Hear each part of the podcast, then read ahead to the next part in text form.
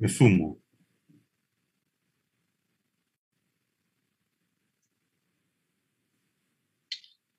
Estamos en Radio Guillotina nuevamente en Hablemos del Mundo, nuestra ventana hacia el exterior de este país insular. Eh, esta vez incluso, por mientras preparábamos esto, pensando incluso en nosotros mismos, mirándonos y desde ahí tratando de mirar el mundo. Buenas tardes, Juan Francisco, ¿cómo estás? Hola, buenas tardes. Buenas tardes a la audiencia y al equipo que conforman Guillotina. Un abrazo fraterno a todos y a todos los que se han conectado a esta emisión de Guillotina, de una semana muy, muy agitada. Eh, se celebró el, Día Internacional de la Mujer, eh, tuvimos un cambio de mando presidencial, volvieron a la calle y también los familiares de los presos políticos.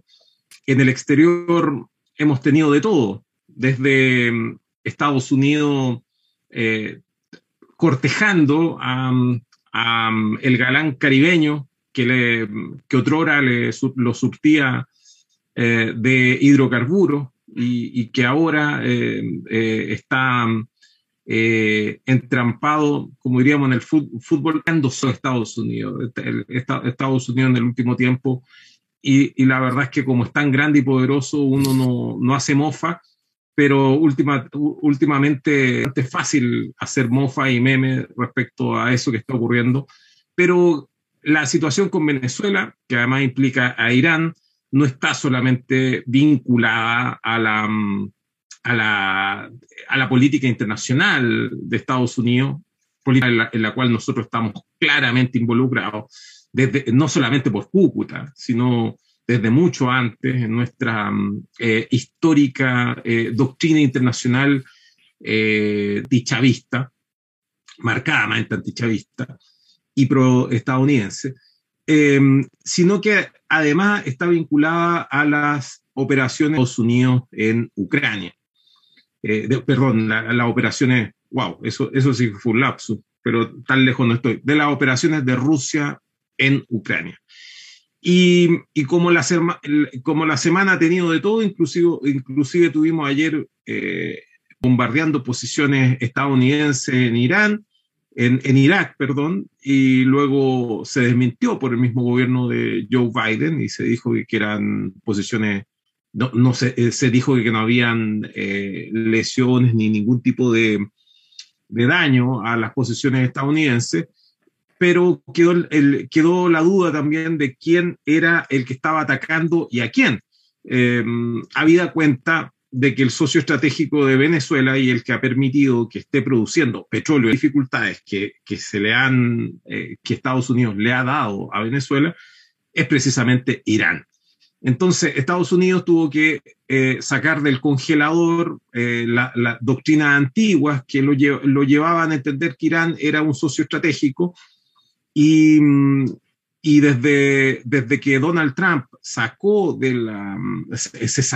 se, fue unilateralmente, se, retiró de las negociaciones de, de, limitación de armas nucleares de, que se estaba negociando en, en Viena, eh, comenzó a sancionar a Irán.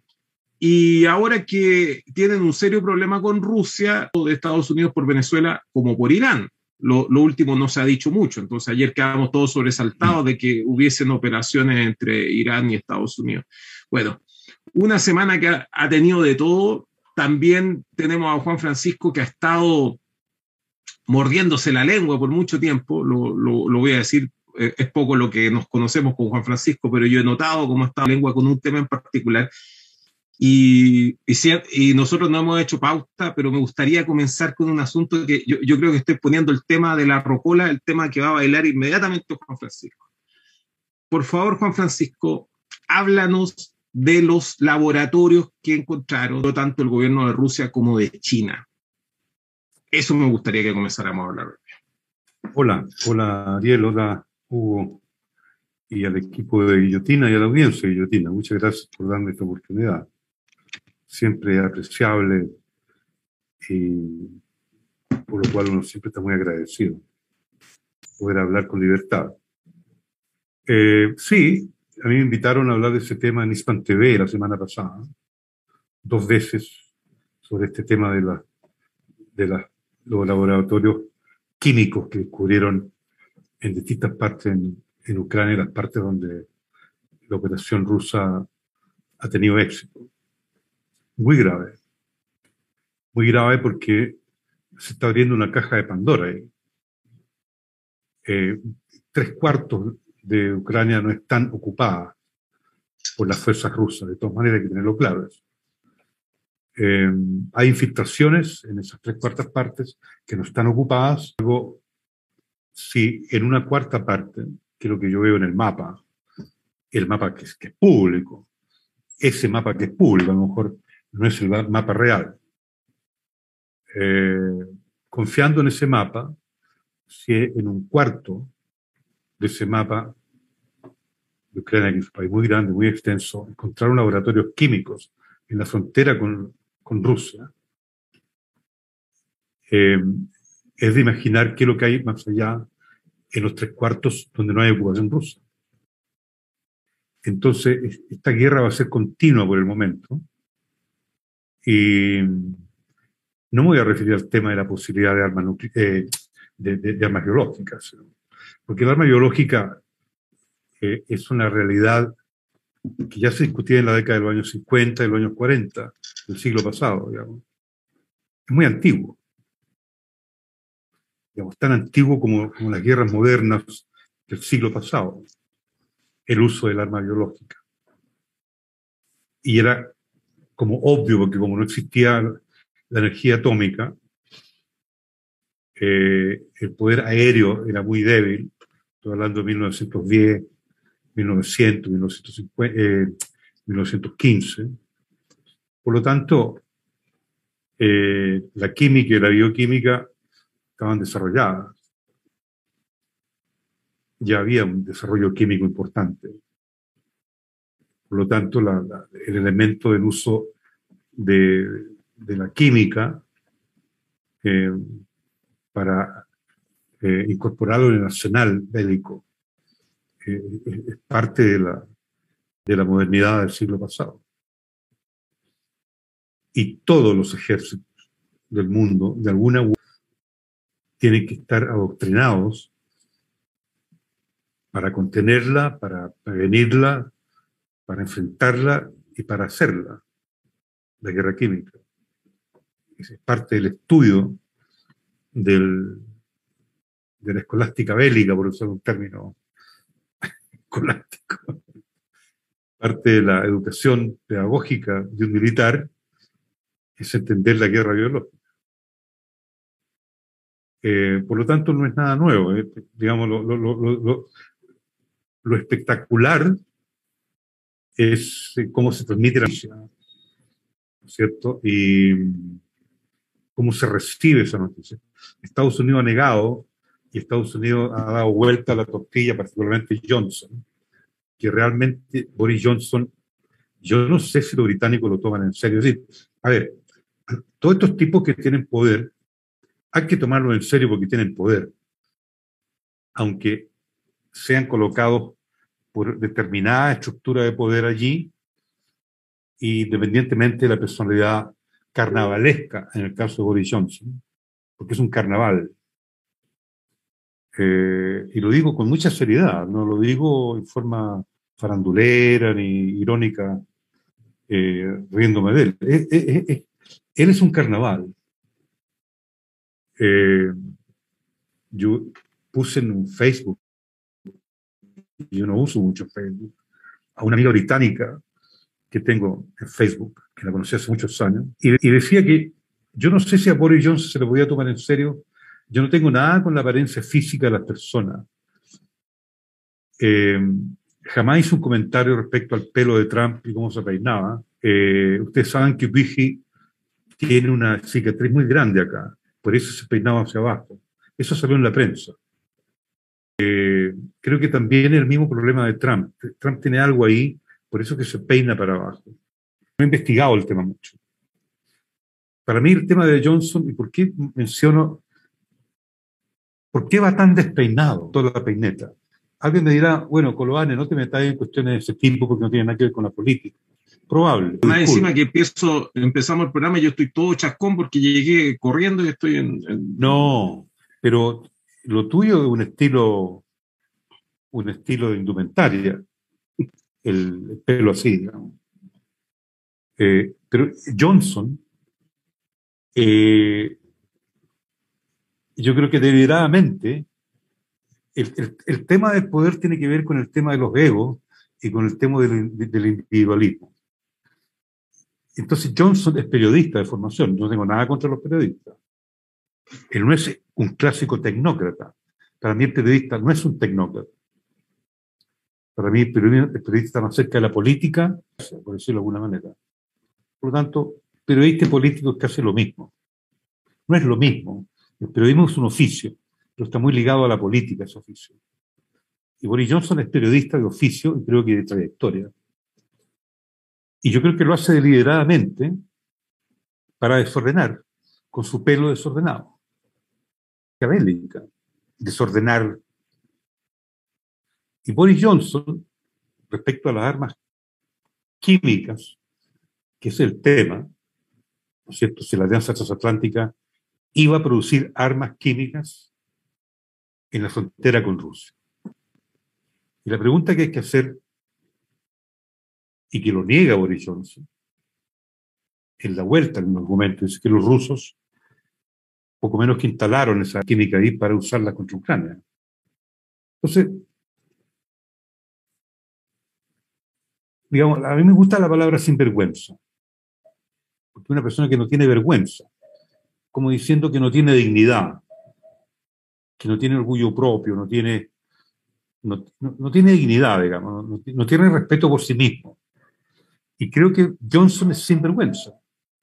No tiene vergüenza en, revertir el argumento en contra de Rusia en circunstancia muy local, muy chilena, que los pillaron chanchito. ¿No se dice así? ¿Se dice hoy día en la generación tuya? ¿Los pillaron chanchito? ¿Ah? Están pillados, están pillados en el, en el tema de la arma. Los, los, pillaron chanchito? Ya, ya no se dice así tal cual, pero se entiende el término. Ya, lo pillaron chanchito lo pillaron cerdamente. Los pillaron cerdamente.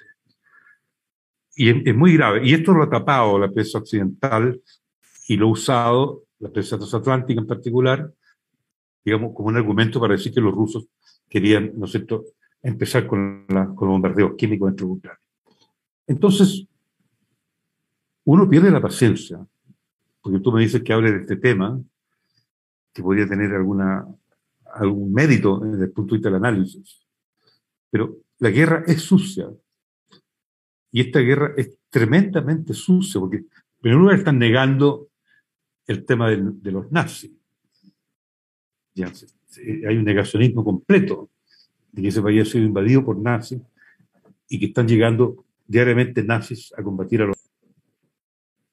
Entonces, eh, ¿cuáles son las líneas para una estrategia analítica coherente y que se entienda lo que uno está analizando, que es lo esencial. Es decir, Rusia interviene en ese país en función de una acción preventiva de defensa para postergar o evitar un bombardeo en contra de Rusia que podría haber sido inminente. Y de eso no se sigue hablando. Y mientras eso, de eso no se habla, ellos encuentran estos laboratorios. No es que es una pregunta. Se abre la caja de Pandora, encontrarán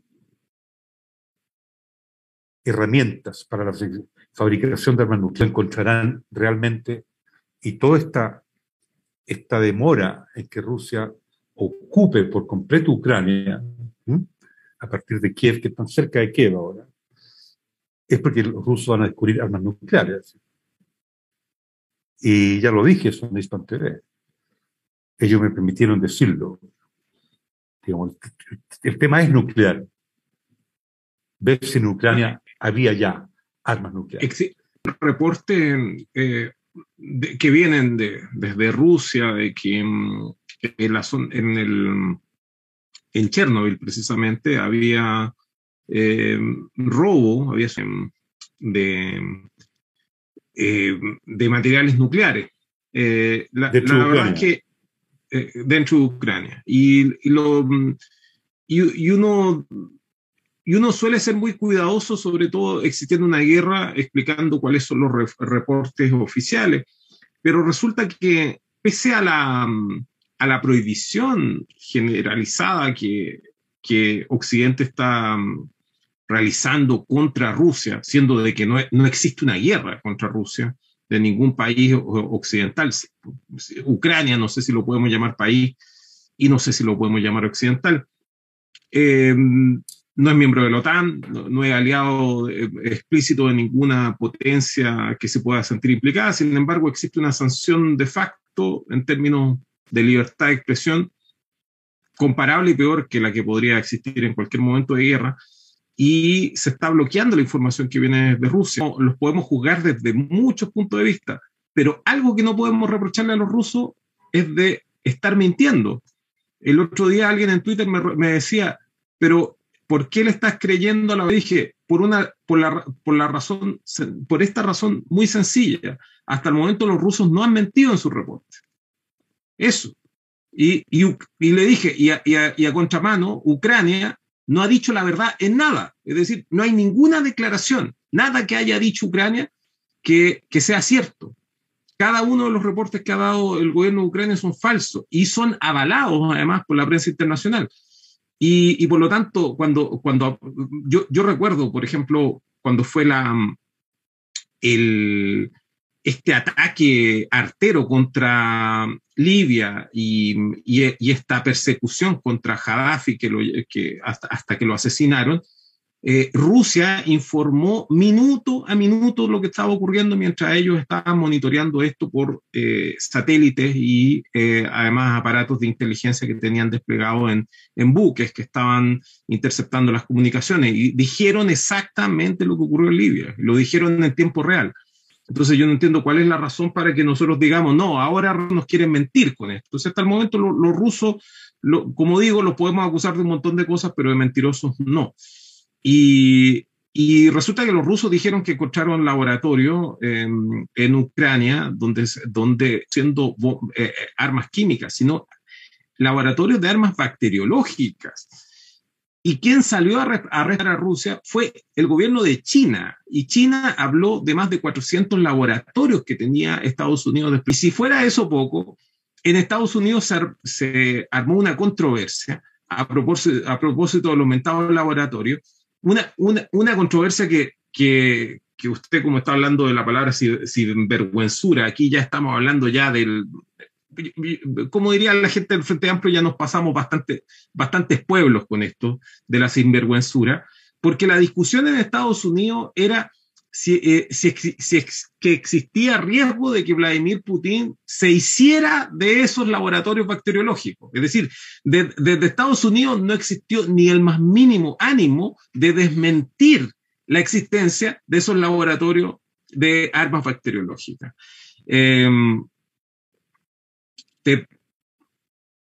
Después me gustaría ponerle un poquito de contexto de, ¿Por qué estamos hablando de lo bacteriológico? Porque eh, yo sé que hay personas muy jóvenes eh, que no les ha tocado eh, vivir en, una, en, una, discusión de esta, de esta índole, porque no había tocado a lo mejor discutir sobre esto, pero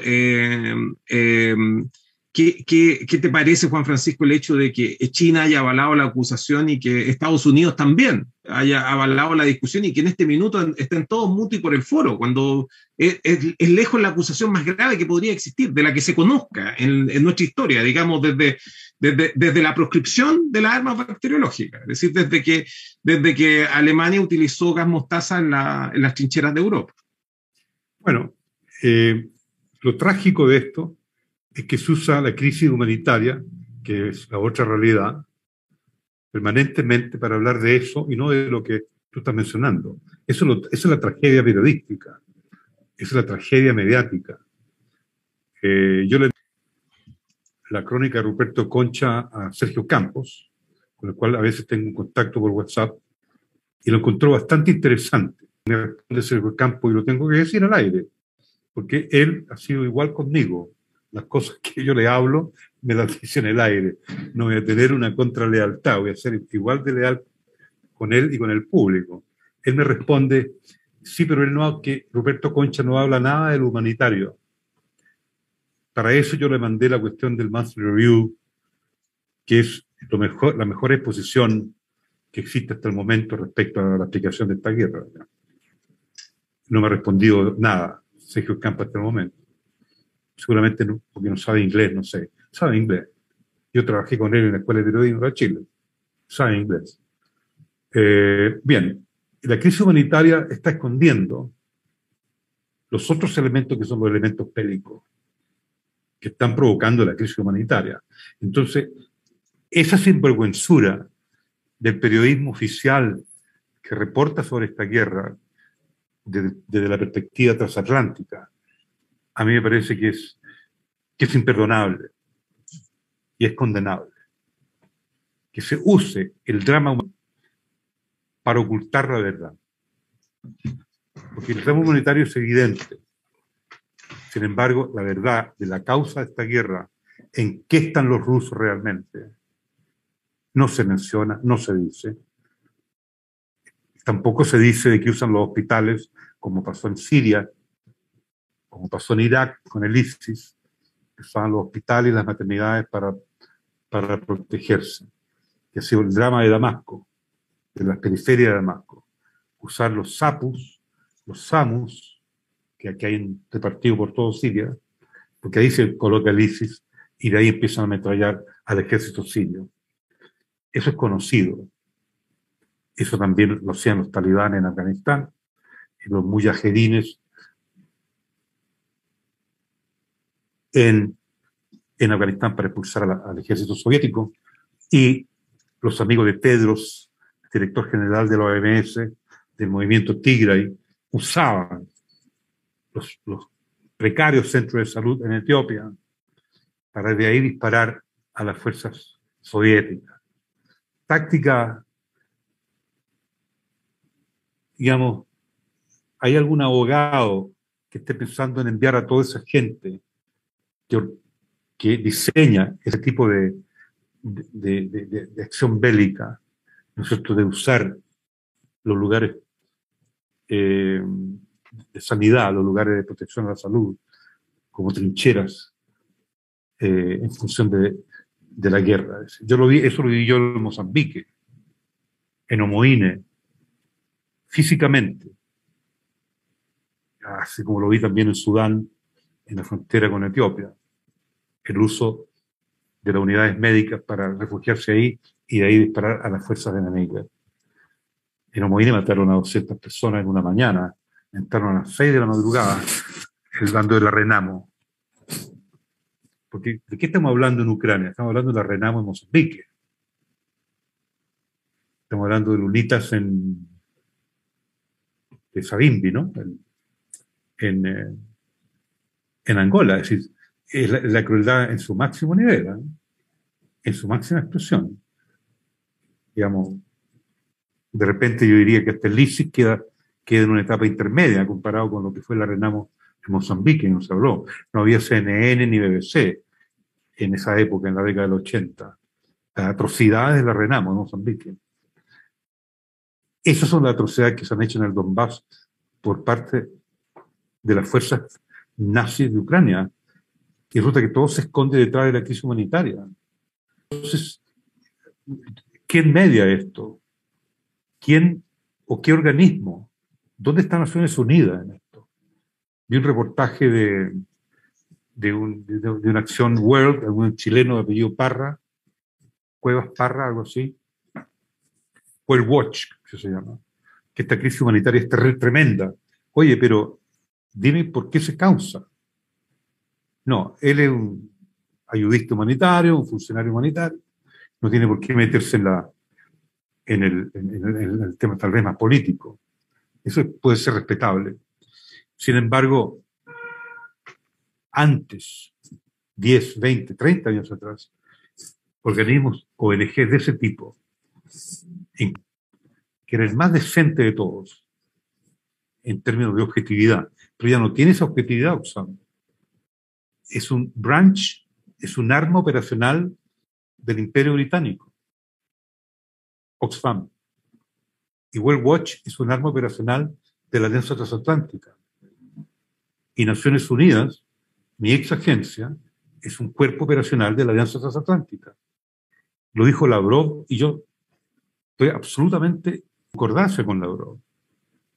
Porque yo me retiré antes de cumplir 30 años de servicio porque empecé a sentirme incómodo por el tráfico de influencias internos, precisamente las potencias transatlánticas. Entré hasta en crisis de lo que veía, de lo que escuchaba y de lo que caía en mis propias manos para yo resolver. Porque como oficial, con cierto nivel de responsabilidad, yo tenía que resolver y tomar decisiones en donde no estaba de acuerdo con la decisión que una agencia totalmente partidaria con determinadas decisiones de, de determinados estados.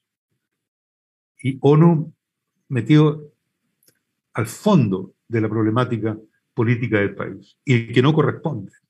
Y así gradualmente Naciones Unidas empezó a perder prestigio, credibilidad y la confianza pública a nivel, a nivel global. En, en las zonas del Medio Oriente, por ejemplo en Siria, que tener mucho cuidado quién es el funcionario de la ONU que está contigo. Por ejemplo, en los primeros cinco, seis años de la guerra civil, la OMS estaba trasladaba armas de Al Qaeda y de Al Nusra. Después se transformó las fracciones en ISIS. Se vieron, digamos. Yo lo vi con los ojos, Revolter tomó fotos. Estoy hablando del 2010, 2011, 2012.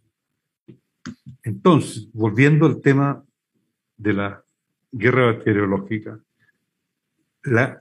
el drama humanitario está tapando esta realidad. Y, eso es muy grave.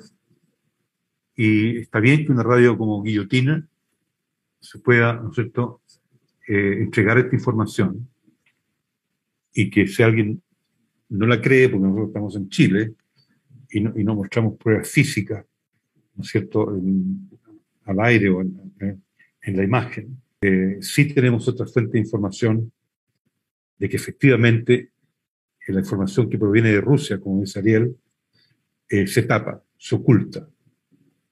No hay ninguna paridad en esto. Todo dispara, asimétrico, particularmente en el terreno de la información. Ariel, por favor. tenemos dos cosas que están en. que, me gustaría primero separarlas para poder entenderlas. Por un lado existen reportes em, que, como ya mencioné, están avalados por tanto por China como por, por el mismo denunciado que es Estados Unidos de la existencia de laboratorios en, en Ucrania. Em, y por el otro lado existe eh, una prensa internacional que, que, está hablando de un falso ataque ruso en contra de posiciones que no deberían atacarse, hospitales, jardines infantiles, a sabienda a todo el mundo de que son lugares que se desalojaron previamente y, que son los lugares en donde se parapetó, se parapetaron los milicianos ucranianos. ¿Por qué los ucranianos están haciendo eso? También lo hemos informado oportunamente acá en Guillotina, porque eh, el ejército ruso les destruyó todas las posiciones y por lo tanto ellos no, no les queda más que eh, utilizar armas livianas y, realizar tácticas de guerrilla para resistir en algún territorio por, mientras son derrotados absolutamente. Eh, es la táctica que pueden asumir desde la absoluta debilidad eh, bélica en la cual se encuentran. Si es que ellos tuvieran sus posiciones intactas, podrían contraatacar a los rusos, podrían tirarle misiles a los rusos, podrían enviarle aviones a los rusos, bombardear Moscú, etc. Eh, la razón por la cual estamos hablando de Ucrania es porque Ucrania perdió esta guerra, pero sin embargo, eh, nadie se preocupa de decirnos lo contrario, de que no es así. Eh, entonces estamos frente a cuestiones muy, muy groseras, muy grandes, muy evidentes y que, eh, y, que no, y que nos estamos haciendo los lesos. Pero bien, em, nosotros tenemos un, un, nosotros me refiero a, a, a los chilenos y, los chilenos que nos tocó vivir estos esto, esto últimos años la lucha callejera, eh, nosotros tenemos que decir de que, que Carabineros de Chile hasta el día de hoy está ocupando armas químicas contra nosotros. Eh, está ocupando poder letal, letal para eh, eh, sofocar manifestaciones pacíficas. Eh, utilizó la táctica de mutilar eh, ocularmente a los chilenos. Todas esas tácticas están prohibidas por el derecho internacional y además están prohibidas por el derecho nacional.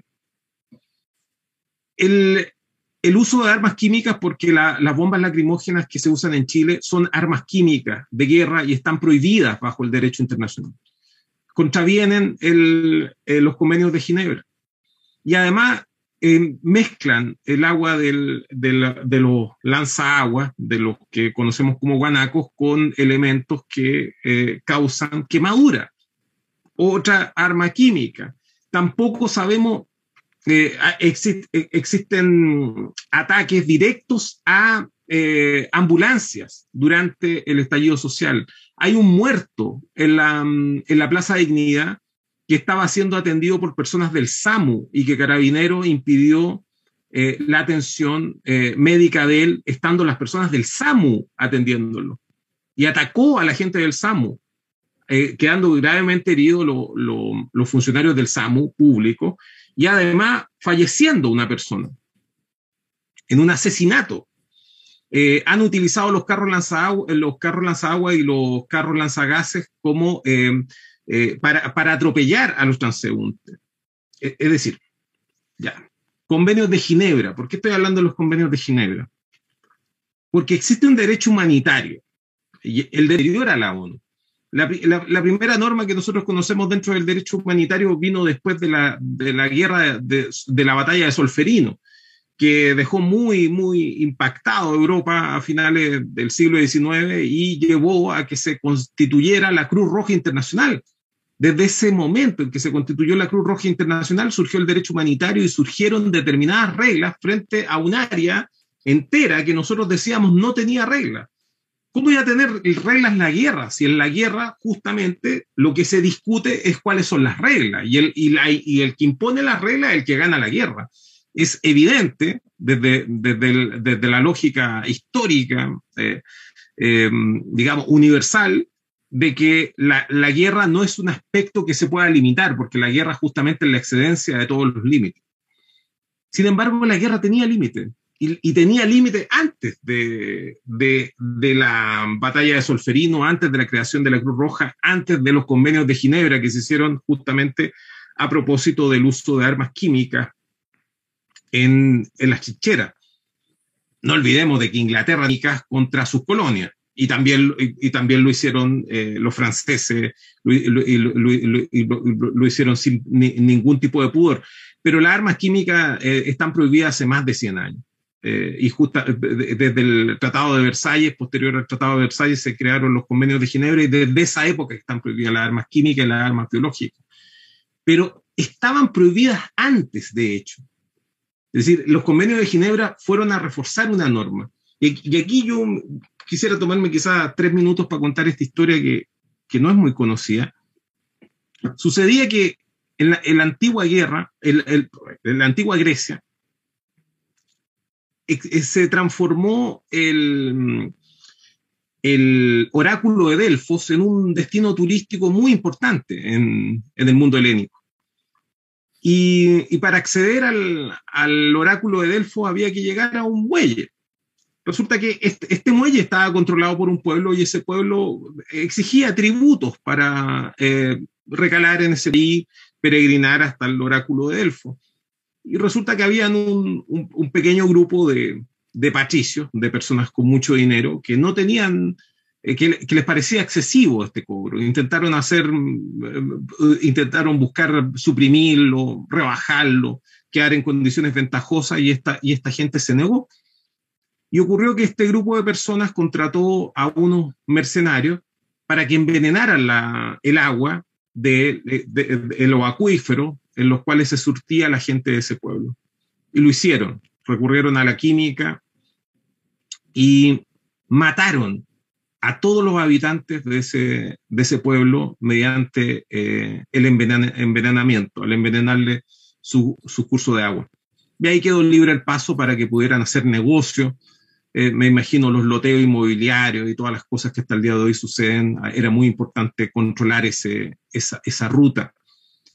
Y resulta que fue, fue tan devastador el, para, para, el mundo helénico el enterarse que para, para llegar a, a, un, a, un, sitio, que era un sitio de peregrinaje mm, místico, religioso, se, se, se llegara a tal aberración, que de ahí tiene el origen, ni más ni menos, que el famoso juramento hipocrático, el juramento que realizan los médicos y que realizan los científicos y que comienza con el, en primer lugar, nunca voy a dañar a los demás.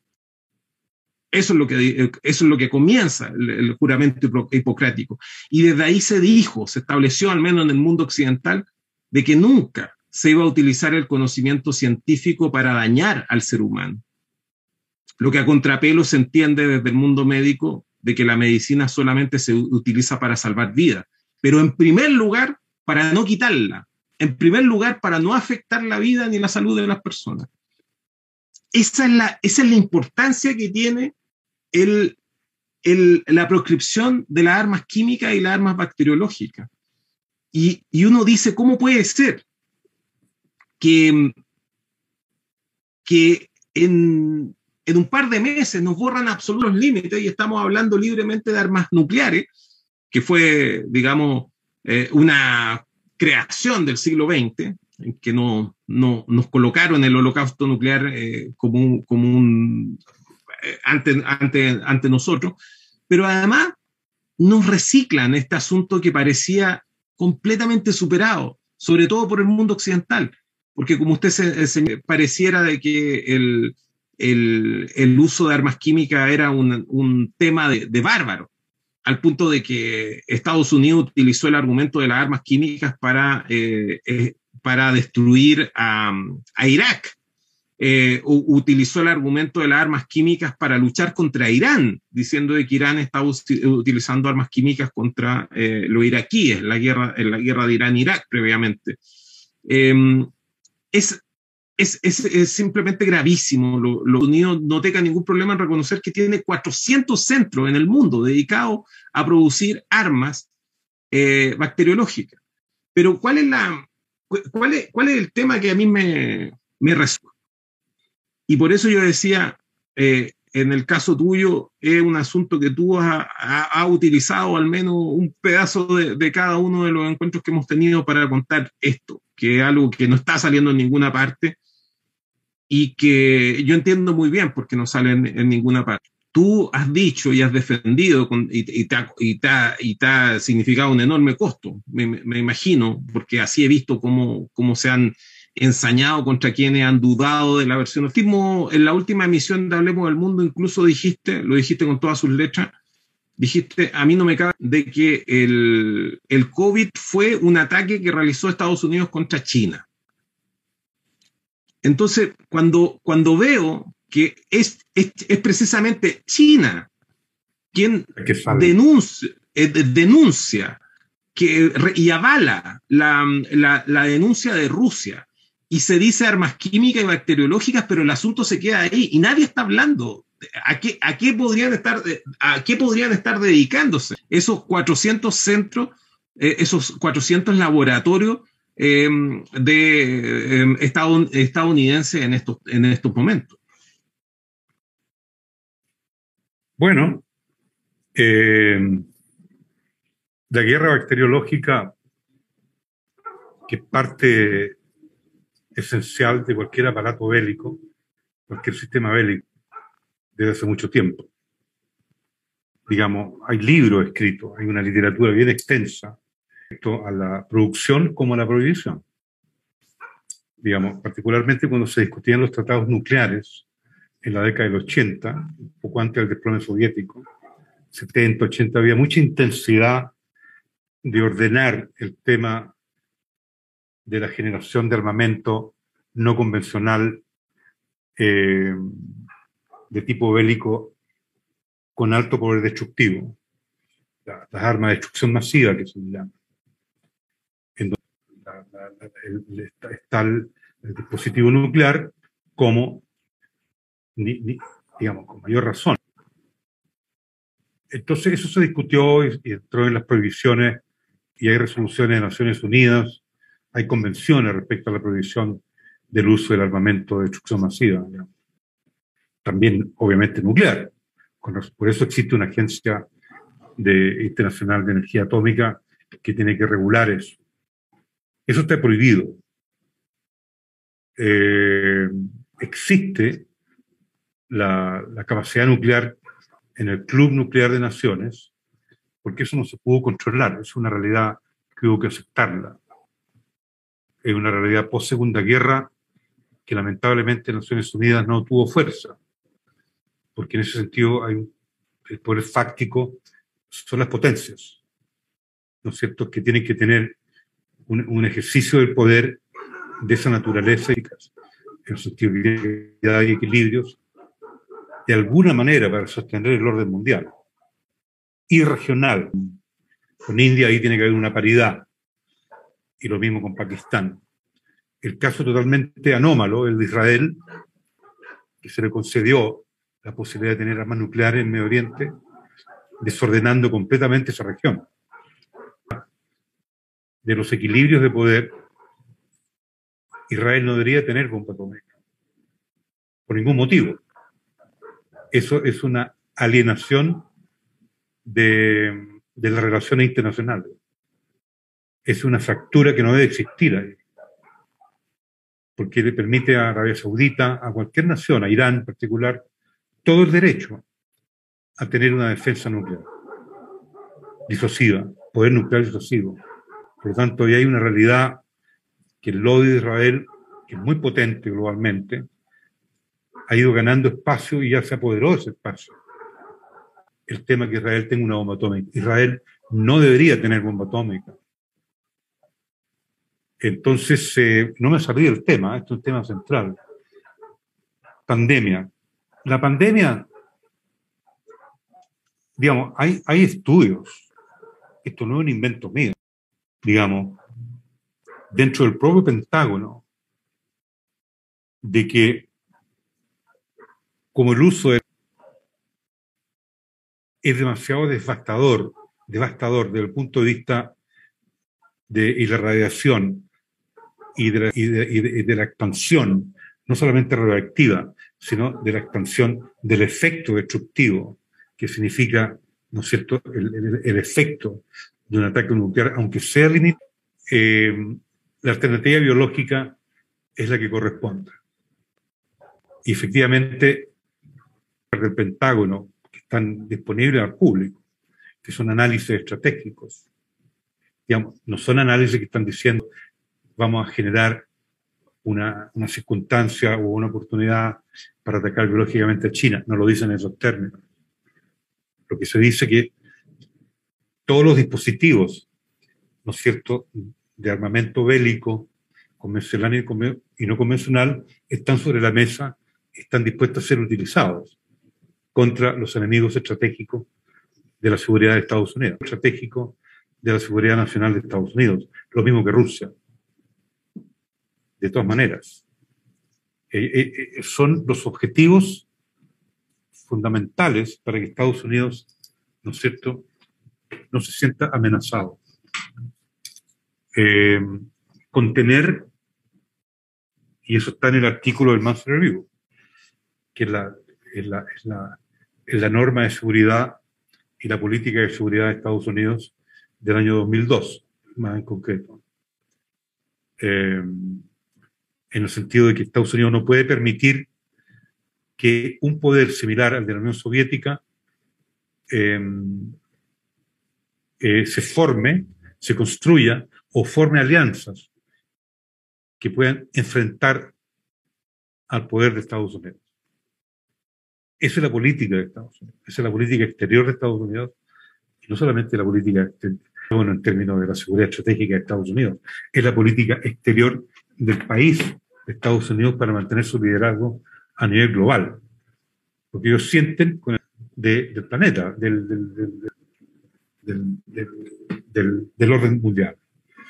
Entonces, desde esa perspectiva, la pandemia, eh, desde mi punto de vista, no fue una instrucción directa del Estado de Estados Unidos, del, aparato del gobierno de Estados Unidos, ni del Pentágono. Esta es una exaltación de o subcontratistas que de alguna manera en el momento en que Trump pierde un poco el control de lo que está sucediendo al interior de Estados Unidos, cuando empieza a estar acusado, o sea, particularmente por el FBI y la CIA, y, pierde el control, digamos, pierde el, manejo de la, de eh, estas fuerzas contratistas, que yo llamo, se escaparon de y provocaron este asunto en Wuhan, de manera que apareciera China como responsable de la expansión del virus a nivel global. Esa, yo, tengo varios escritos, se puede poner en Google con Francisco Roane eh, el tema del, del, ataque biológico a China está eso, pero lo tengo escrito.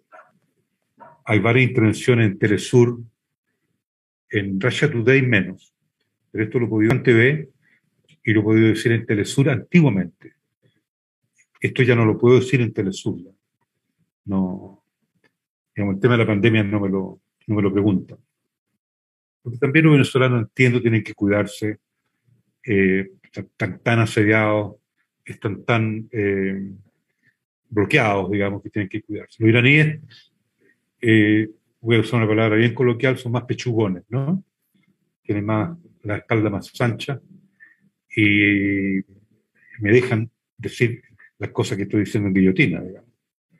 Ataduras de compromisos. En ese aspecto a mí me, gustan mucho los iraníes porque la, la batalla solos, pero son una potencia regional importante en donde la estabilidad del gobierno islámico, yo le llamo gobierno revolucionario de Islam, eh, es fundamental, digamos, la estabilidad de toda la región. Y en ese sentido, Estados Unidos es no dejarse influenciar demasiado por el lobby de Israel para desestabilizar Irán. Irán tiene que estar con el gobierno que tiene ahora por este tiempo y, por mucho más tiempo, porque una garantía de, mínimo de estabilidad en, toda esa región. Pero volviendo al ataque, eh, eh, al ataque de Irán, eh, eso estaba escrito en los planes. Sin embargo, creo que la aceleración era usar el argumento de la pandemia para impedir la reelección de Donald Trump. Fundamentalmente, Donald Trump lo que hizo cuando llegó, cortó los circuitos del poder transatlántico en Europa y en el mundo. Eso no lo digo yo, sino lo dijo Seymour Hersh en una entrevista en el año 2016 Trump came to cut the, power circuits. Vino a cortar los circuitos de poder. Y efectivamente eso ocurrió. Y lo que estamos viendo ahora respecto a Ucrania es una reinstalación de esos circuitos de poder que estaban cortados. Digamos, en Rusia eh, es una intervención estratégica ya pensada, yo creo que hace un año, un año y medio atrás. También teniendo la pandemia es muy, es muy interesante la, entre comillas, la provocación que me haces tú para hablar de este tema, porque la pandemia está ligado con este ataque en Ucrania, absolutamente. Y por eso que los chinos reaccionan inmediatamente respecto al uso de, armas bacteriológicas. No se olviden de que Xi Jinping lo primero que dice en diciembre del año 2019, que no está en Google, porque lo borraron de Google la noticia, pero salió, hemos sido atacados y hemos sido atacados de una manera que es una catástrofe, para la cual no estamos preparados. Xi Jinping. a fines de diciembre de 2019. Tú pones este título en castellano o en inglés, ni siquiera Xinhua. Los chinos siguieron la diplomacia global de la OMS de no exaltar el tema del ataque biológico. Ahí Tedros fue parte de este asunto. A mí personalmente, en lo ético, yo entiendo la necesidad de China de que se maneje la diplomacia de otra manera. Y yo no soy nadie para estar de ningún país, en primer lugar. Pero a mí me parece que eh, si se hubiera sabido, eh, por lo menos en el primer año, de que la pandemia es un bicho inventado para crear el efecto que ha tenido, el manejo de la población o respecto al uso ciudadano de esta información, nosotros habíamos tenido menos pánico. La realidad no te genera pánico. Lo que te genera pánico es la incerteza. Y hoy día, más del 50% de la población mundial en todas partes del mundo ya están convencidos que este bicho se inventó para generar el, el daño que se ha generado.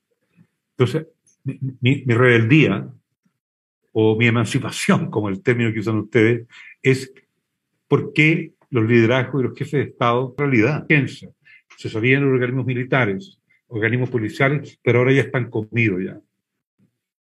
Y tiene que ver con la pandemia. La pandemia tiene que aclararse.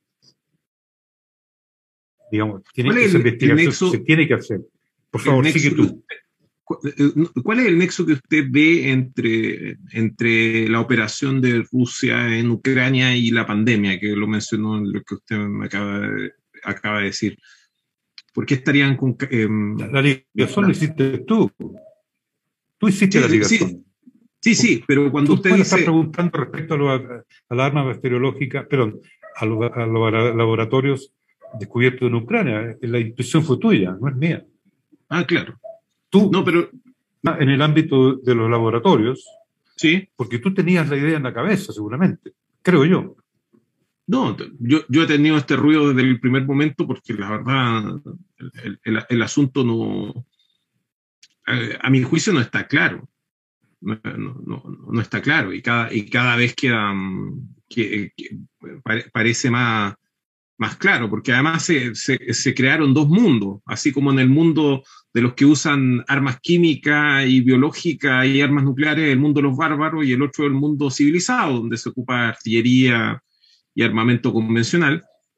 Del mismo modo se separó el mundo entre eh, los eh, em, plandémicos y, lo, y, lo, y, los que no éramos plandémicos. Y, y, y, de los no plandémicos. No, por, por supuesto. Pero y ahora, yo, ahora el pandémico. No, no, yo, yo desde el comienzo denuncié el uso político que estaba realizando el gobierno de Sebastián Piñera con el tema de la pandemia. Pero porque prematuramente nos dimos cuenta de lo que estaba ocurriendo en, en, Chile, cómo se sofocaron las protestas eh, por, eh, por obra de la, de la, de, de la pandemia. El, Déjame hacerte una pequeña interrupción. El año 19 fue el año de los grandes terremotos en política internacional.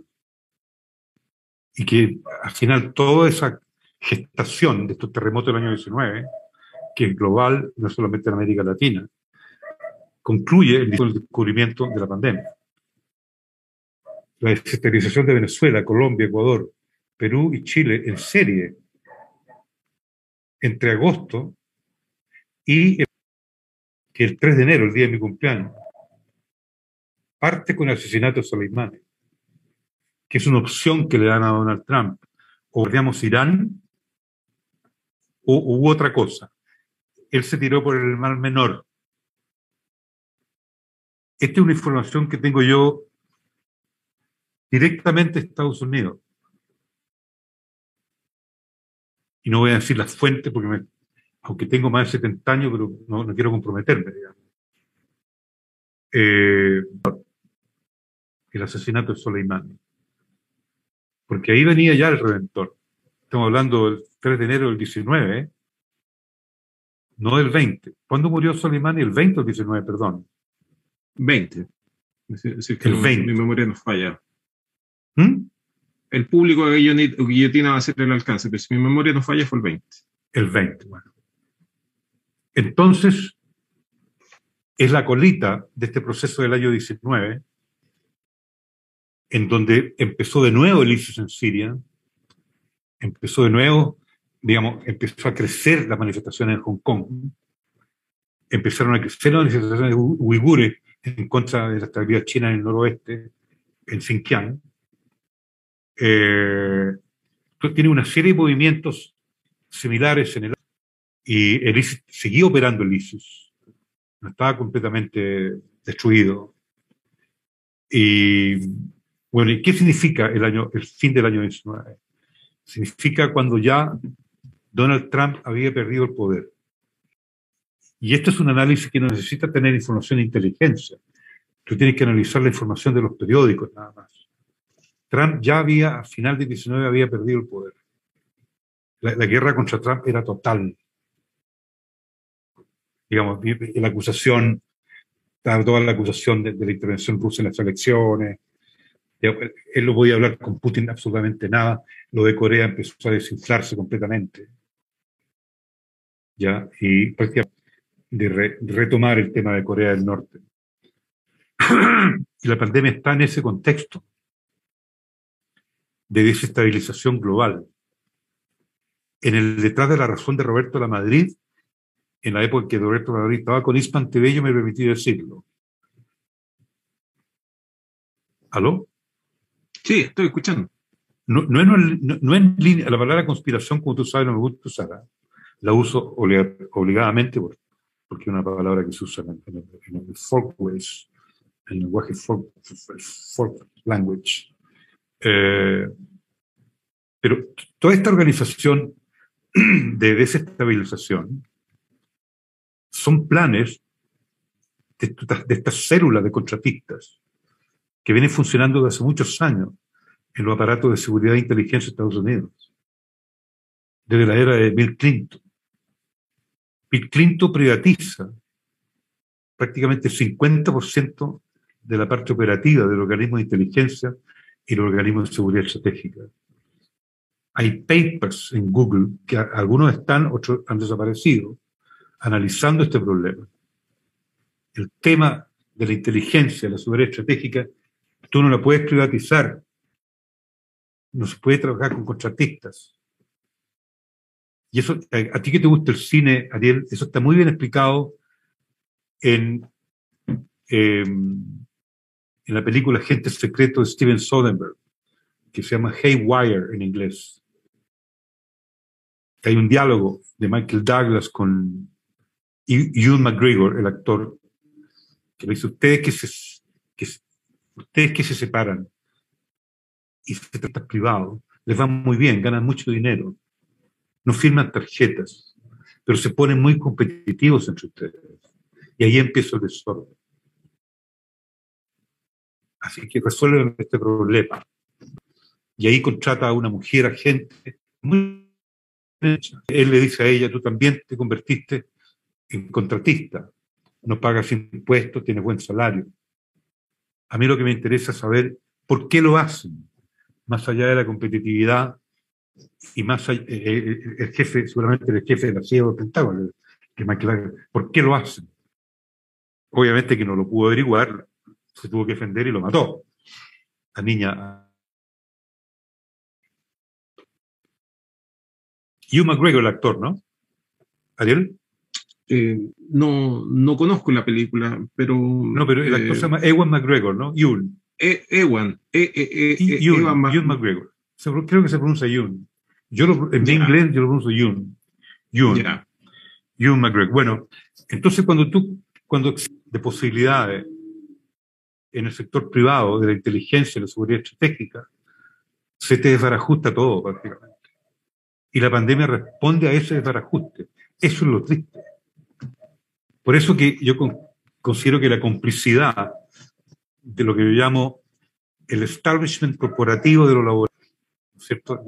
El, corporativismo de los laboratorios globales, ¿no es cierto? De que esto es natural, que es del murciélago, de que fueron dos chinos que, los chinos lo mataron, es, de, de, una complicidad con este hecho criminal, ¿no es cierto?, de expandir este, este virus en forma deliberada, por razones políticas. Digamos, tiene que haber, tiene que generarse un movimiento de abogados, de defensores de los derechos humanos en esta línea para una acusación y que se haga una investigación, aunque sea en cero o en frío. Por otro lado, eh, Donald Trump le llamaba al virus chino y atacaba y fustigaba a los chinos diciendo que los chinos habían lanzado este virus. Ni siquiera hablaba de una negligencia, hablaba de una acción deliberada. Y así lo dijeron muchas personas de derecha. Él nunca dijo que los chinos lo habían inventado, ¿no? ¿No? No. Responsabilizaban a los chinos por haberse dejado vacunar con ese virus. Responsabilizó a la inteligencia china. ¿Por qué no pararon eso antes? En eso los chinos son responsables. Ya. Porque se les metieron ahí adentro, en el laboratorio Wuhan. Pero, oye, es una operación de inteligencia impresionante. y, eso hay que, hay que creerlo. Mira, y yo, yo empecé muy joven en este cuento, a los 28 años en Bangladesh. Tú no tienes idea de lo que yo he visto. No tienes idea respecto al cólera, respecto a la malaria. No tienes idea. Yo, yo ¿Tienes idea de las operaciones que a mí me mandaron cuando yo estuve en la India para hacer boicot al gobierno de Indira Gandhi? Y yo como funcionario de la ONU tenía que ir a darle lo que hay un proyecto en Uttar Pradesh, un estado de la India importantísimo, en un proyecto interno para hacerle barullo a la Indira Gandhi. Me habían mandado dentro de la ONU para darle la viabilidad al proyecto. Yo dije, este proyecto es excelente. Es proyecto campesino, proyecto de desarrollo agrícola, rural. Dije, me pareció un proyecto con expresos, ex revolucionarios, que están eh, readecuados en la sociedad, están reeducados. Tengo fotos, un día voy a mostrar una foto aquí exclusiva para que yo tenga radio, de un proyecto que yo me enamoré del equipo, de la gente. Dije, estos tipos están haciendo realmente una reivindicación social. Vuelvo a los cuarteles generales y veo en los diarios de que había ido, había, después que yo me fui, había ido una matanza ahí, de 10, 15 dirigentes que le habían cortado la cabeza. Y le pregunto a mi jefe Carl, ¿qué pasa? ¿Por qué me envían cuando hay una situación de guerrilla? Entonces me dicen, es que tú no lees los, diarios, Francesco. Me decían Francesco, tú no lees los diarios. Sí, es verdad, no leo los diarios. Bueno, si hubieras leído los diarios te habrías informado. Bueno, pero ¿por qué me enviaron ahí? Bueno, eso con tu jefe, con el jefe mío, directo. Era jefe. Porque yo, yo fui a un proyecto donde incluso mi pellejo corrió riesgo. Porque todos sabían que había un funcionario, ¿no es cierto?, tratar la viabilidad de un proyecto. Y me podrían haber matado. Bueno, de ahí aprendí en qué consistía la ONU. Pero yo para ganarme mi salario me quedé calladito, por muchos años. Por más de 20 años me quedé calladito. Y esas operaciones siempre las vi, Ariel. Ahora, ¿De dónde vienen? Todo viene de Nueva York. Todo viene de Estados Unidos y de Ginebra. Yo le, perdí la pista siguiendo ese hito y de ahí no se volvió a hablar del, tema y de ahí, como dije, ese orates plandémicos y los que no eran orates plandémicos. El, todo esto, digamos, por la prensa que, que, hoy día uno ve eso en, Ucrania. Es decir, no hay, uno no logra colocar un, pelo, un cabello entre, entre la opinión que dé eh, un Matamala o un Iván Valenzuela. Tan, y a nivel internacional pasa exactamente lo mismo. Es decir, el The Guardian eh, publicando de que se había atacado un hospital en, en, Ucrania, un hecho completamente falso y que bastaba con eh, abrir eh, la internet y, demorarse tres minutos en chequear la información y, saber que era falso y, ocuparlo como portada de un prestigioso medio de, izquierda. Terrible. Eh, eh, entonces, el, yo me quedé en la historia hasta la parte en que hubo ejercicios militares en Wuhan y que fue precisamente la delegación estadounidense eh, y esto lo dijo China, lo informó China, eh, ellos dijeron que Wuhan había comenzado en esa delegación estadounidense, en esos juegos específicos que eran una especie de olimpiadas militares que se habían organizado en Wuhan.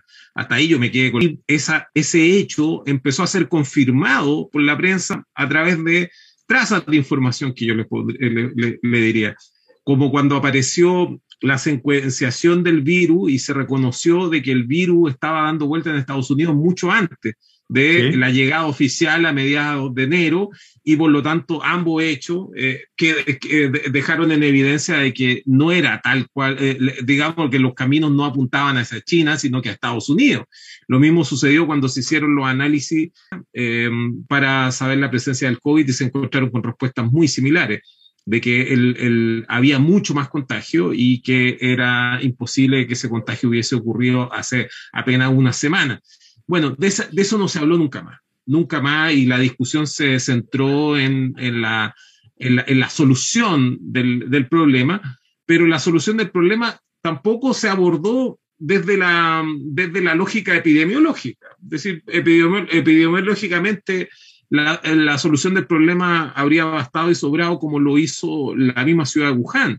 Em, tomó medidas extremas y entendemos que tomó medidas extremas y todos nos quedamos atónitos por las medidas extremas que tomó Wuhan y eso llevó a que los demás escalaran en sus en sus medidas extremas.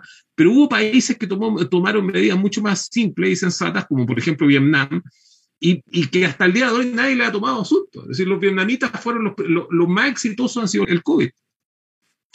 Bueno, es, un, es, un, es, un, tema gigante, un tema gigante y, y, la verdad que em, nosotros le habíamos perdido el... habíamos...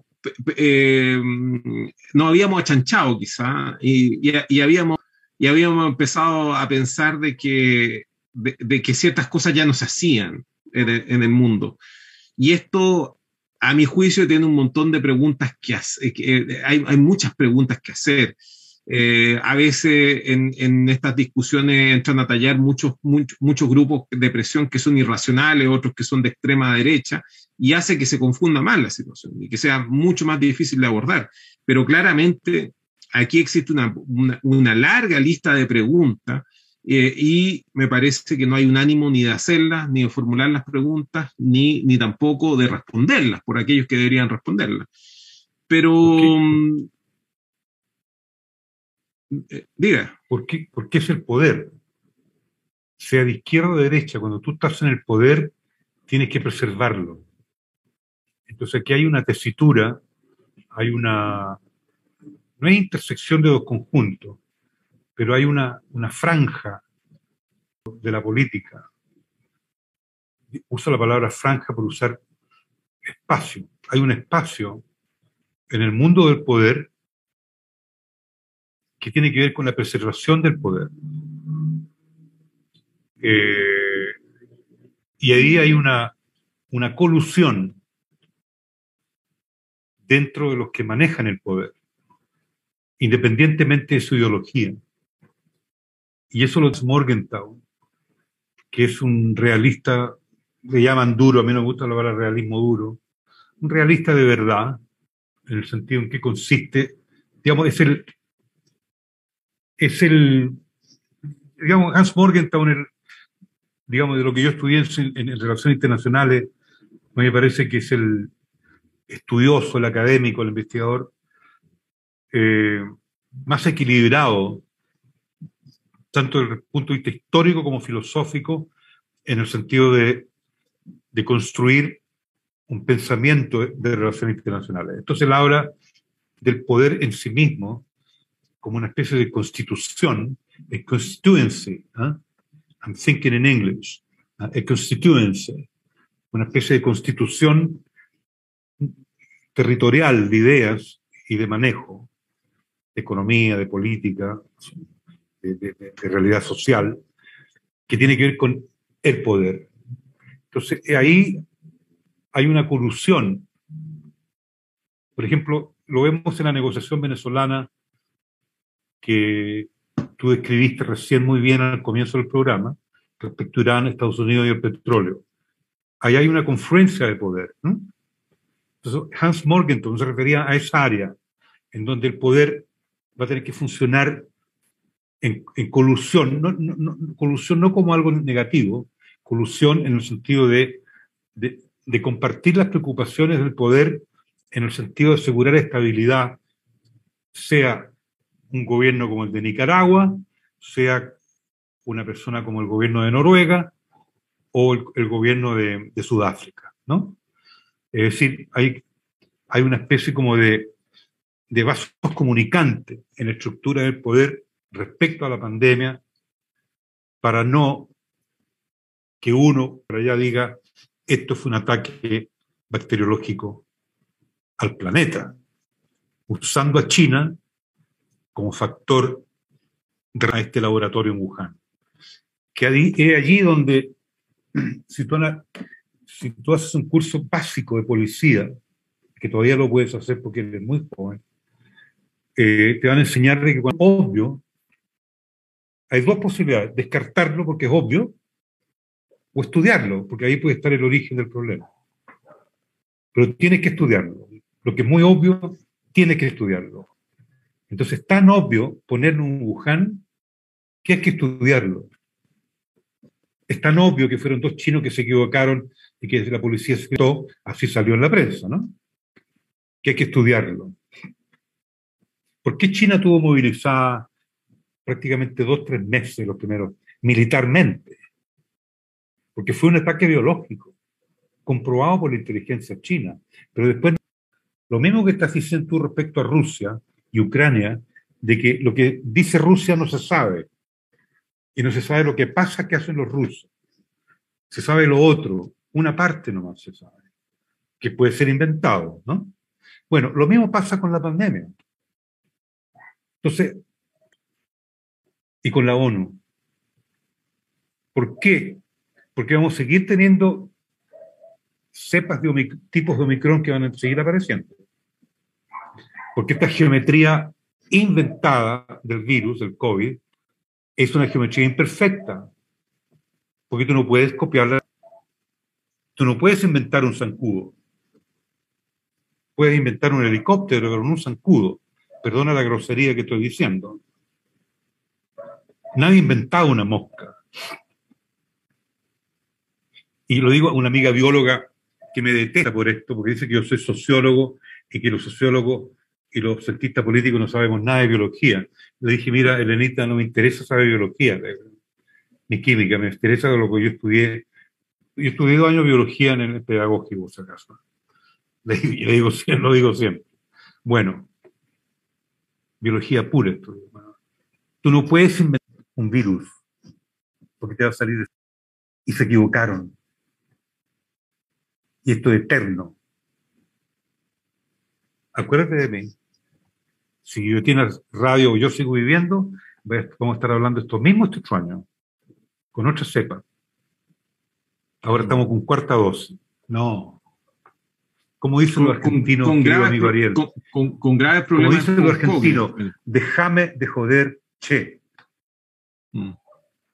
Déjame de joder, che, con esta cuestión de los laboratorios y el poder corporativo de los laboratorios. No te lo digo a ti, se lo digo a los laboratorios. Déjame de joder, che. No. Entonces, el conundo, entonces el poder se, se une para no decir lo que saben, porque lo saben. En todas partes lo saben, lo sabe el departamento en Putin. Los chinos también lo saben, pero los chinos son fantásticos. Ellos le están haciendo un favor al mundo en no en, quedarse calladitos. Porque obviamente años, tres años después, van a crear más pánico. Lo dieron haber dicho el mundo de la elite, del poder, lo hubiera dicho al año de la pandemia, para que la población entienda y los psiquiatras no estén ¿no es cierto?, eh, atendiendo crisis de pánico por todo el mundo, por, el tema de la pandemia, por las quiebras de la empresa o por la angustia de la incerteza, sabiendo de que fue un ataque biológico, mucho más práctico. En Japón que saben que van a haber terremotos. Nosotros sabemos que va a haber terremoto en Chile, pero sabemos ya que hay terremotos en Chile, que las placas tectónicas aquí se, se derrumban. Lo sabemos, pero no vivimos en pánico Chile con el terremoto, porque sabe que va a haber terremoto. Bueno, que digan que la pandemia fue un acto militar. Por favor, ¿hasta cuándo? Usted realizaba el mismo contrapunto que se me venía a la cabeza por mientras eh, hablaba del, poder y su, y su de, de, necesitar perseverar en su ser. El, en esta semana nos encontramos con las negociaciones entre el, entre el gobierno de Joe Biden y el gobierno de Nicolás Maduro sobre el, el petróleo y, más de algún eh, efusivo defensor del gobierno bolivariano de que Venezuela iba a darle un portazo. Eh, Nicolás Maduro dijo de que habían tenido una reunión fraternal y me parece que este, este último fue el adjetivo que utilizó Nicolás Maduro. Sin embargo, em, la información de prensa que comenzó a circular anoche eh, fue que em, el gobierno bolivariano de Venezuela va a vender, va a sujetar la venta de, petróleo a Estados Unidos, a que Estados Unidos reconozca la legitimidad del gobierno de Nicolás Maduro. Una información que, que cambia bastante las cosas, porque no es el portazo que algunos entusiastas creyeron que iba a dar Venezuela que eh, algunos entusiastas también eh, prorrusos que creyeron que eso iba a suceder por, el, por, un, por, por, un, por lealtad de, de, Venezuela hacia Rusia. Eh, yo al contrario dije, eh, Venezuela tiene recursos naturales de eso y eh, no, no, significa ninguna tradición contra nadie de que el gobierno se capitalice vendiendo, vendiendo ese petróleo. Eh, no, no me parece que sea más que, no creo que dentro de los fines estratégicos inmediatos ni de Estados Unidos, perdón, ni de Rusia, ni de Venezuela sea eh, el colapso de Estados Unidos. Es decir, ellos no están jugando ese partido. Eh, de que Estados Unidos esté jugando el partido contrario es otra cosa, pero hasta el momento no, no ha existido esa, esa posición estratégica ni en Rusia ni, en Venezuela. Eh, recordemos que fue Europa y Estados Unidos quienes sancionaron a Rusia y eso forzó a que Rusia le cortara los suministros de hidrocarburos, pero no fue, no fue el hecho de que el gobierno de Rusia se negara a venderle petróleo. lo que lo, que a mí me interesa de este, de este asunto, de esta sujeción a, de, del gobierno de Nicolás Maduro, es porque recordarle al público de Guillotina, a todos los que escuchan esta emisión, de que Estados Unidos, esperando que el gobernante legítimo de Venezuela es Juan Guaidó. Eh, y sin embargo, eh, el gobierno de Estados Unidos fue a conversar con Nicolás Maduro el tema del, del petróleo. Lo que reconocimiento exacto claro, lo que podría ser entendido de inmediato como un reconocimiento de facto. Sin embargo, el, gobierno bolivariano está exigiendo un reconocimiento explícito.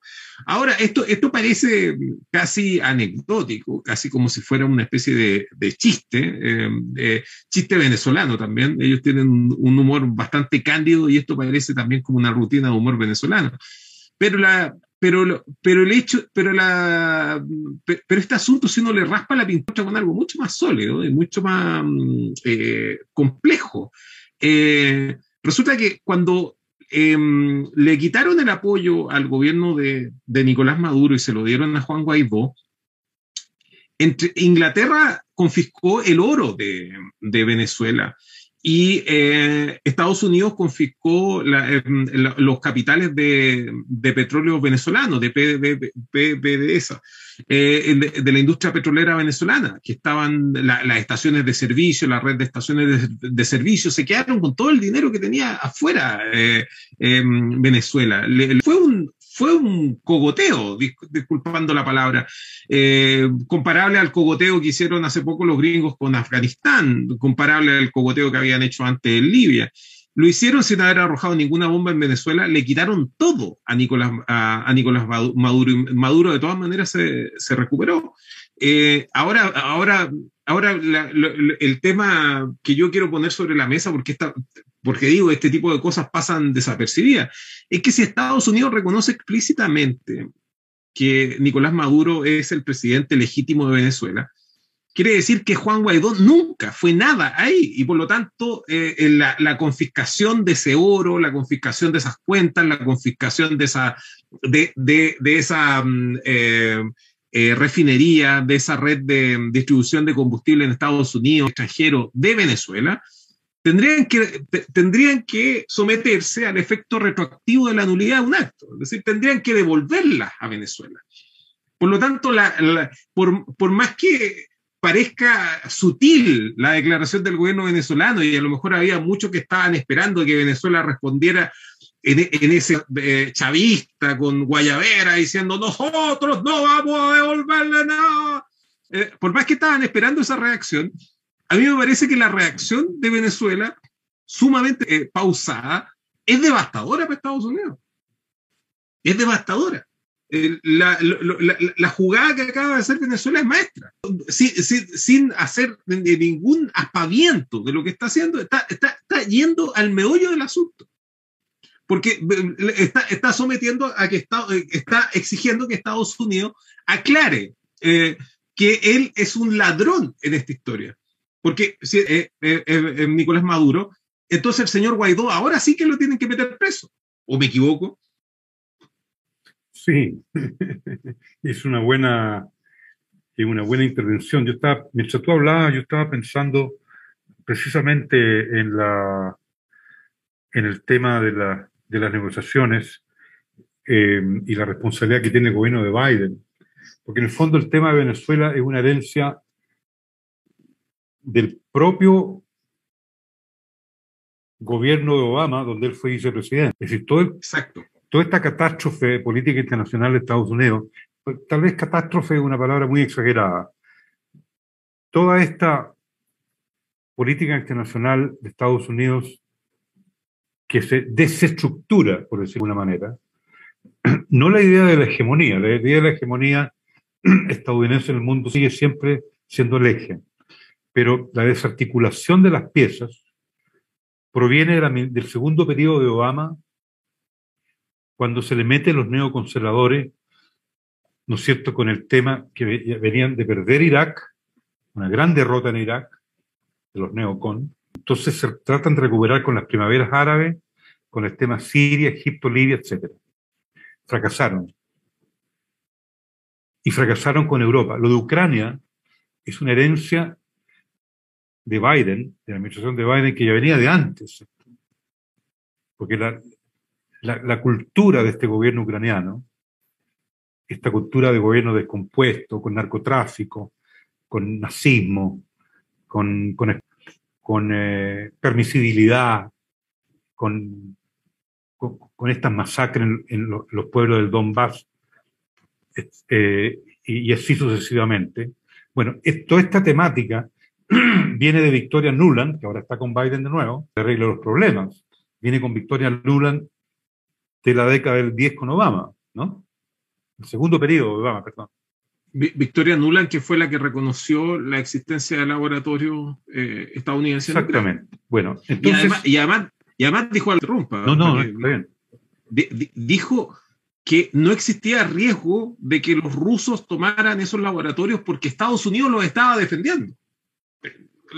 Algo que parece insólito desde todo punto de vista. Es decir, hay, hay militares estadounidenses de este minuto de Ucrania. Eso es lo que dijo. Claro, entonces, bueno, que ella, ella es, es un caso especial.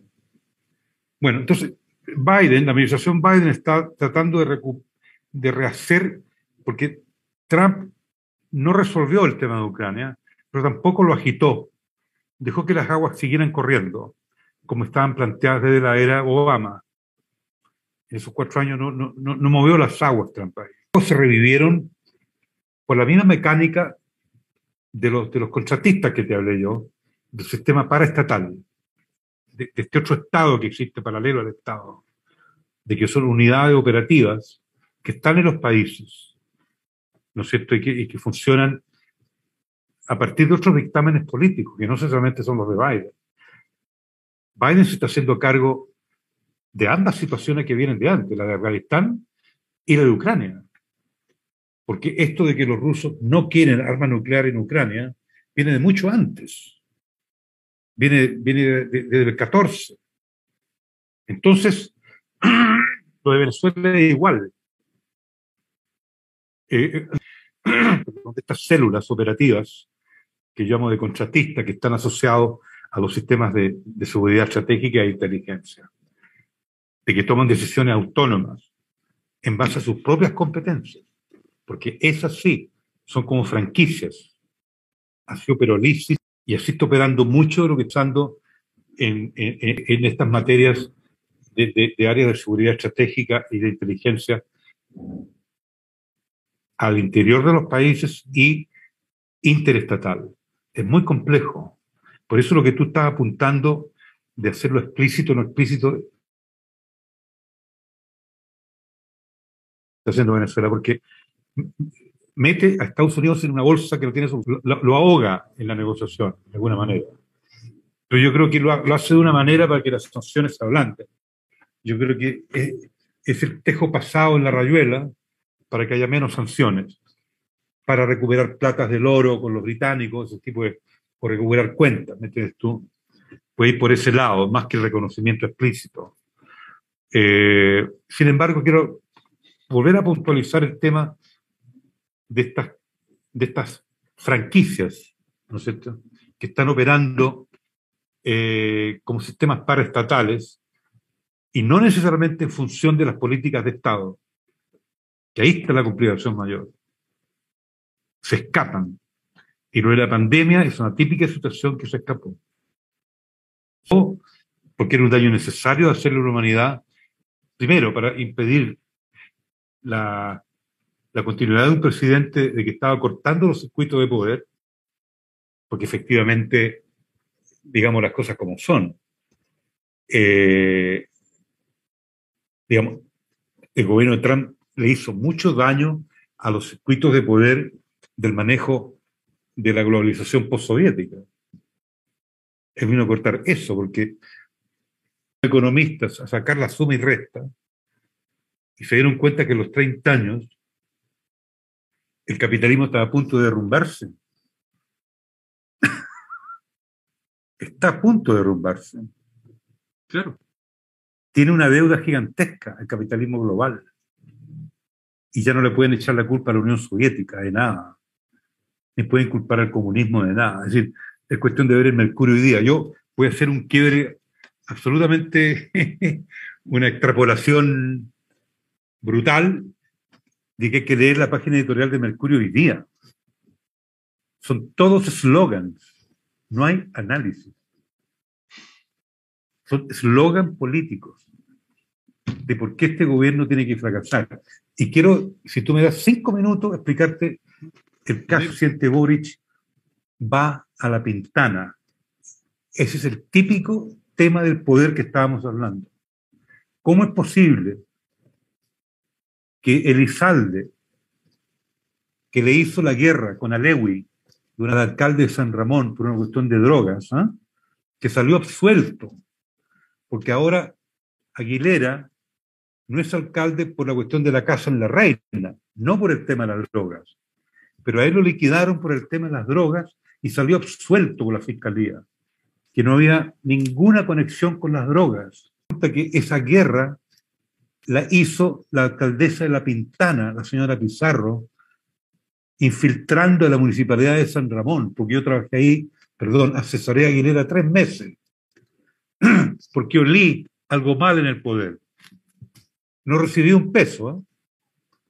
Y lo digo que al aire, porque le dije, yo no voy a firmar contrato porque no acepto que los tiras me lleven el contrato a la PDI, allá donde murieron los Rivera de Telier. No, yo no quiero que mi contrato salga de este municipio. Por lo tanto, yo no recibí un peso de los tres meses que le di gratis porque me caí la gente de San Ramón. Bueno, ¿cómo es posible que el presidente Boric vaya a hacer su primera acción presidencial después del mando a la Pintana con la Pizarro que destruyó a Aguilera. Ok, Aguilera está preso, tuvo un tema de plata eh, truchas, poco claras con la... Pero Aguilera, sí, Aguilera, pero fue el enemigo number one del Frente Amplio y, es, y querida audiencia. El poder no perdona. Había que darle a la democracia cristiana, San Ramón, un territorio que era históricamente socialista, y a los socialistas no les importó. Y liquidaron a Aguilera y rehicieron la contabilidad de los votos, esa historia está allá en los diarios, y manejaron todo ese tema para que Aguilera no siguiera siendo alcalde y Boric va allá. Tú no sabes, esto te lo digo con toda frialdad, ¿eh? el Frente Amplio nunca quiso Aguilera, un hombre popular, un hombre que tenía toda la base socialista y, construyeron una estrategia que, para entregarle San Ramón a la DC. ¿Voy a confiar yo en este gobierno, querido amigo? Eh, yo, justo, le iba, eh, justo le iba a preguntar para, que comenzáramos a si escuchar. Eso pasó, si eso pasó con Aguilera, yo le pregunto a los socios de Boric, en la prueba de dignidad, ¿Cuál es la onda? No usar lenguaje académico. ¿Cuál es la onda, querido amigo? ¿Ah? Yo, lo, que le iba a preguntar era algo mm, quizás más, más simple. Eh, eh, ¿qué, le pareció la declaración que hizo Boric en su encendido discurso del día 11 de marzo en la Plaza de la Constitución? Eh, en donde en el balcón de la moneda, en donde